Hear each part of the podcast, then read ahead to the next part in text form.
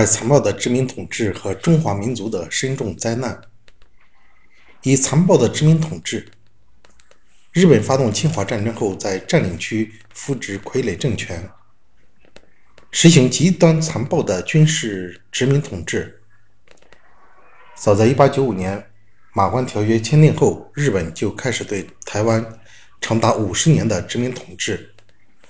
日本在台湾设立总督府，日本驻台湾总督集立法、行政、司法三权于一身，并负责指挥驻台的日本军队。九一八事变后，日本在中国东北实行了十四年的殖民统治。一九三二年三月，在日本关东军的导演下，伪满洲国发表了建国宣言。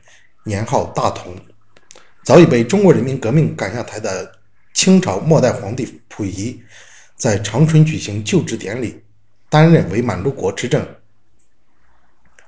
日本通过伪满洲国对东北人民实行殖民统治。一九三五年华北事变后，日军策动拼凑了一些地方性的傀儡政权，抗日战争进入相持阶段。日本加紧政治诱降活动。一九三八年十二月，中国共产党、中国国民党副总裁汪精卫叛国投敌。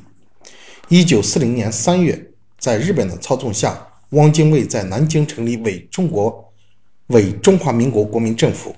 这些地区实质上仍然是日本的独占殖民地。二、日本侵略者给中华民族带来的深重灾难。日军对中国的大规模武装侵略。和其在其占领军和其和在其占领区的殖民统治，给中华民族造成了极为深重的灾难。疯狂的烧杀淫掠，据统计啊，中国平民，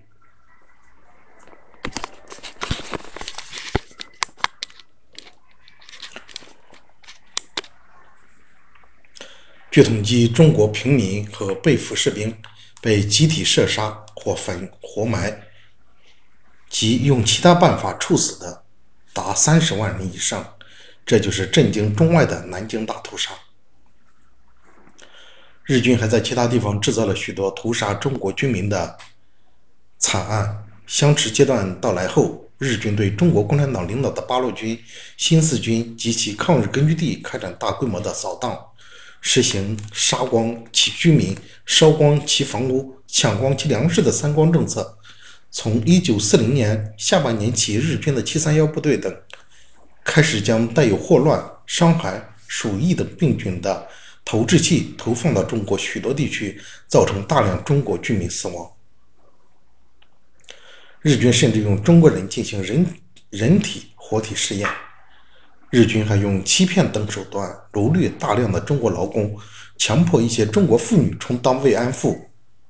第二，疯狂掠夺中国的。财源、资源和财富，在东北南满铁路株式会社、南满重工业股份公司两大公司独占了东北全部的重工业和铁路交通，控制了东北的经济命脉，掠夺资矿产资源。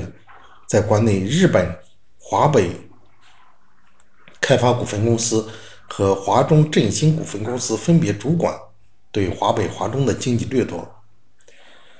日本侵略者还大肆掠夺占领区的土地及农产品，他们还推行粮食出河政策，对农产品实行严格的统治和垄断，强迫农民将粮食等主要农产品廉价出卖给伪政府。除保证侵华日军的需求外，大部分粮食被运往日本国内。第三，强制推行奴化教育。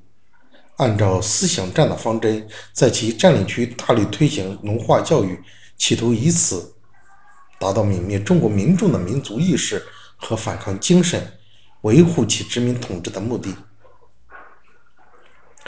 日本侵略者在中国犯下的罪行罄竹难书，据不完全统计，战争期间中国军民伤亡了三千五百万人。按照一九三七年的比价，中国直接损失。经济一千多亿美元，间接经济损失五千多亿美元。